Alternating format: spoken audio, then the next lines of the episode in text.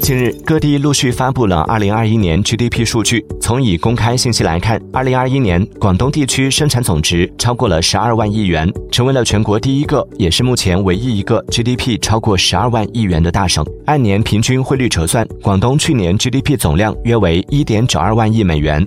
这一数字放到2020年，可以排到全球所有国家和地区中的前十位，且高于前十名中的意大利、加拿大、韩国等发达国家。出品。